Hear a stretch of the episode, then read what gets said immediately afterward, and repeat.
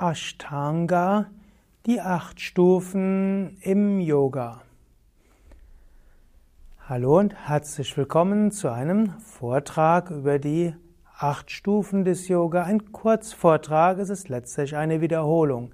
Dieses Jahr ein Vortrag im Rahmen der Yoga Vidya Schulung und dies ist einer der vielen Kurzvorträge über das zweite Kapitel der, des Yoga Sutra.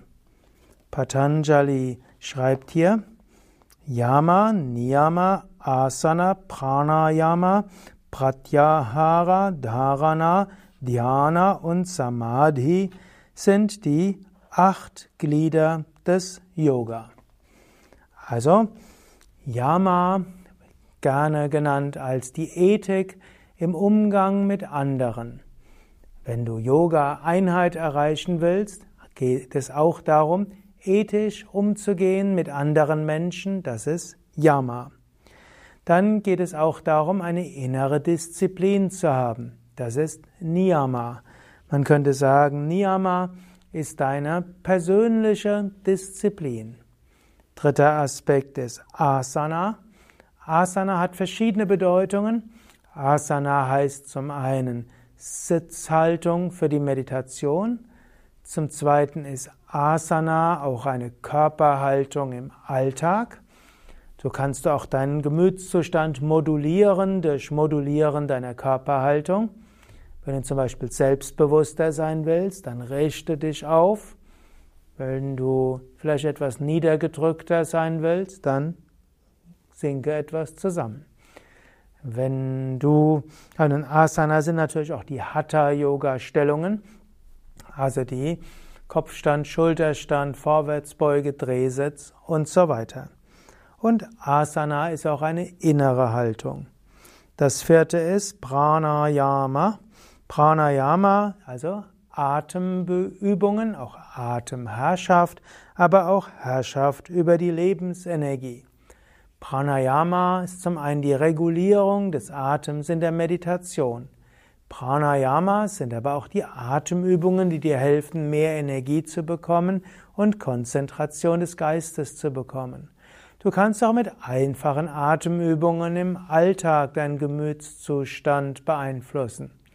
Und du kannst mit fortgeschrittenen Hatha Yoga Pranayamas die Kundalini erwecken und damit höhere Bewusstseinsebenen erreichen.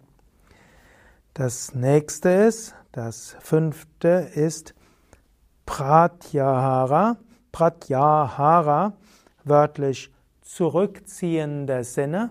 Pratyahara ist auch die Fähigkeit, deinen Geist nach innen zu richten.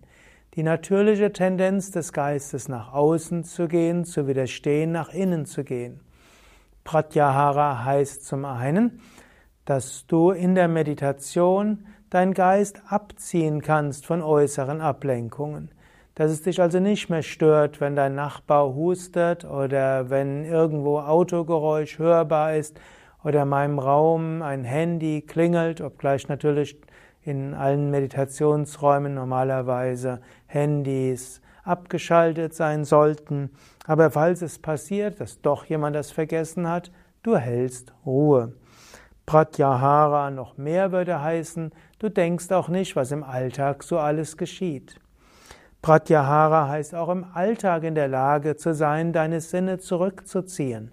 Wenn du zum Beispiel irgendwo vorbeigehst an einem Kleiderladen und du siehst etwas Schönes, was dir gefällt, dann gehst du einfach weiter.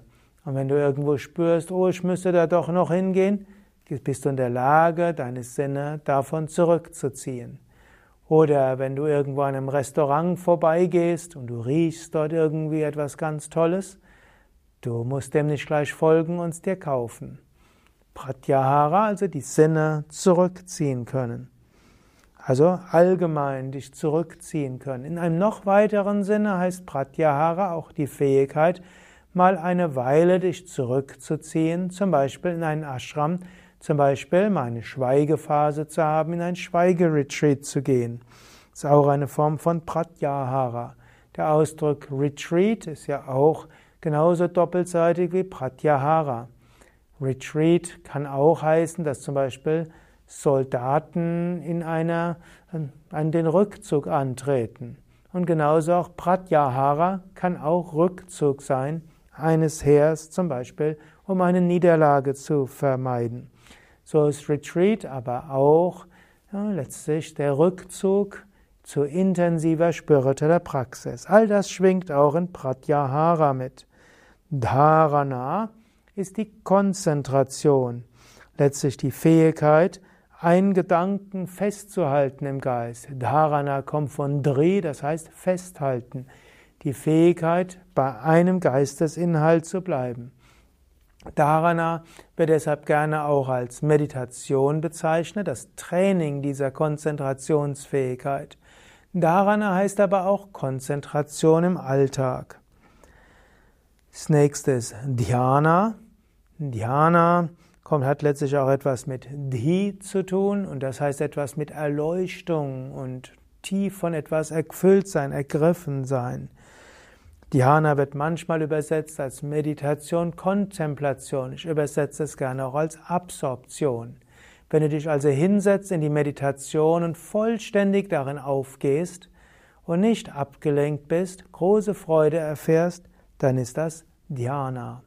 Auch im Alltag kannst du in den Dhyana-Zustand rutschen, wenn du in das sogenannte Flow-Erlebnis kommst, F-L-O-W dass du das Gefühl hast, ganz absorbiert zu sein. Nicht du bist es mehr, der etwas tut, sondern es geschieht durch dich. Du bist nicht mehr nur Beobachter, du bist auch nicht derjenige, der überlegt, du bist vollkommen absorbiert. Dhyana. Und schließlich gibt es Samadhi, der überbewusste Zustand. Samadhi, wo du durch vollkommene Ruhe des Geistes zur Erleuchtung kommst. Das sind die acht Glieder des Yoga.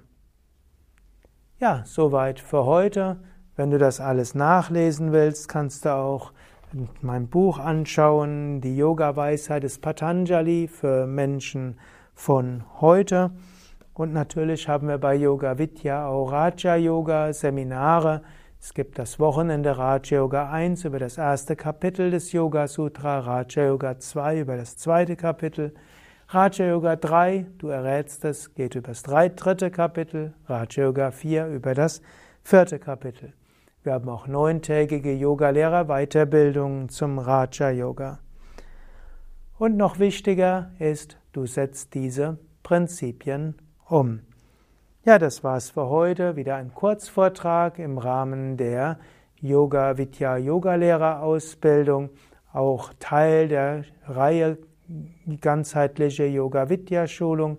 Mein Name Sukadev von www.yoga-vidya.de und beim nächsten Mal geht es um die Yamas und Niyamas.